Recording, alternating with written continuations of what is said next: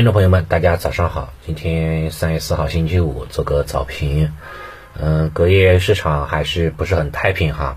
虽然说俄乌战争已经进入到第二周了，那昨天晚间也开始进行第二轮的这个谈判，但是实际上来看，基本上也不会有什么结果的，对吧？乌克兰现在有西方的支持，对吧？再加上美国这个搅屎棍一直在背后煽风点火，还没有到完全崩溃的那个地步。普大帝呢又不可能让步的，对吧？还是双方还是有一个呃较量的过程，只有一方把一方给打打趴下了，或者说拖垮了，那谈判才会有真正的结果。昨天呢看了一下这个相关的新闻吧，说是车臣的部队已经占领了乌克兰最大的军事基地。目前呢，对吧？已经向基辅挺进了，外围市场都是各种坦克了、重炮群啊，在要围攻基辅吧。嗯，以现在的情况来看，估计可能要打这个、这个、这个、这个攻坚战了这一块了。以前美国打伊拉克的时候呢，花了二十五天，对吧？这俄罗斯的军事力量还是相对于嗯美国来说还是稍微差一点啊。我估计要想完全搞定它，那可能也差不多一个月左右的时间吧。呃，双方打打谈谈，谈谈打打，可能还是还是需要一点，还还是需要继续那个磨的这一块的。然后呢，就是昨天伊朗那边也传出一些消息。说是收到了决定性的消息，对吧？在未来三天，对吧？核协议有可能会在维也纳，呃，签署这样一个协议。如果是真的协议达成了，那么伊朗的这种原油生产能力哈，将在两个月之内哈达到最大的产能。也算是受到这种消息的影响吧，原油从涨百分之五点四到跌啊负二点三一啊，一涨一跌之间上下振幅达到了百分之八。目前呢，对吧？纽约原油收盘报一百零八美元左右啊。一一桶，然后呢，然后布伦特原油也是一百一十美元左右吧，收出了一个长上影线的一个这个中阴线，是一个短期的一个衰减信号。那么今天对今天的这个游戏板块来说，肯定是啊是一个很负面的影响啊，估计会低开低走啊，陷入调整的这种姿态当中。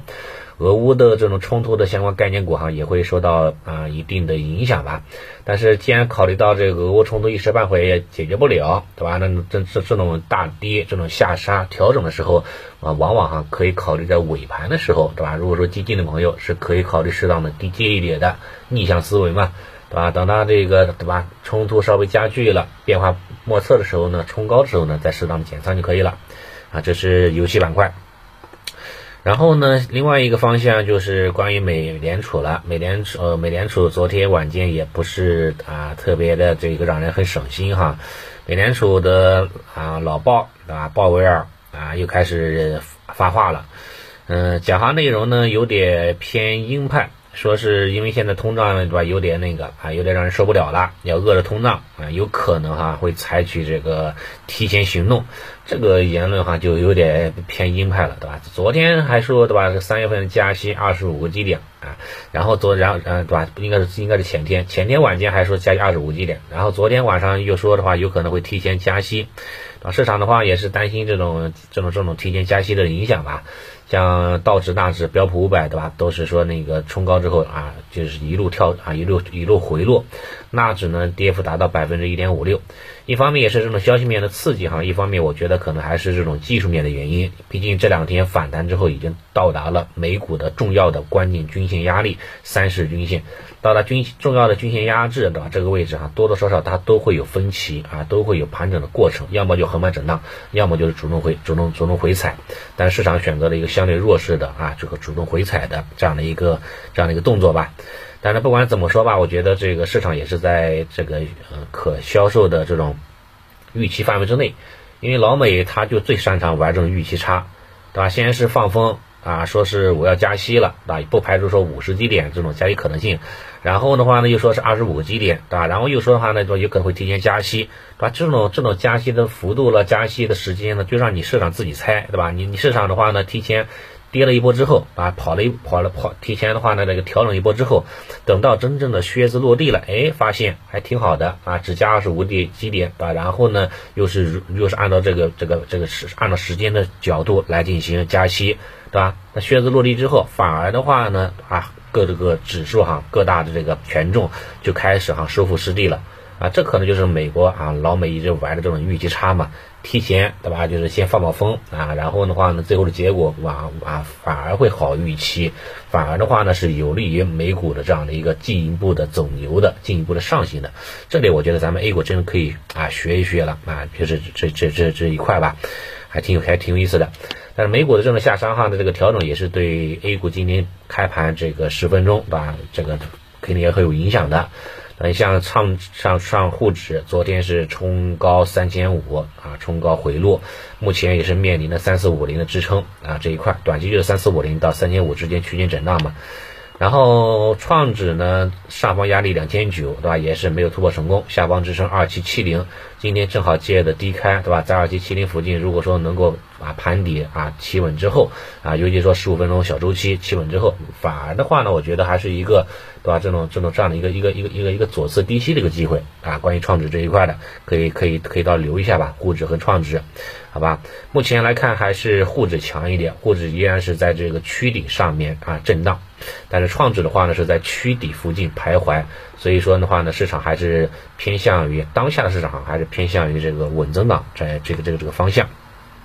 另外，我看一下这个富时罗素，富时罗素开宣布了，嗯，新的富时中国的这个 A 五零的指分成啊，这个这个成分股吧，你像这个什么宁波啊银行。对吧？还有这个叫什么？叫这个邮储银行，对吧？啊，中信银行，这都属于银行股嘛。另外像这个中国建筑，对吧？也像这个什么海螺水泥啦，啊，这都这这都这都属于基建股，对吧？啊，基本上都纳入到了这个富时罗素 A 五零的这种指指数成分当中。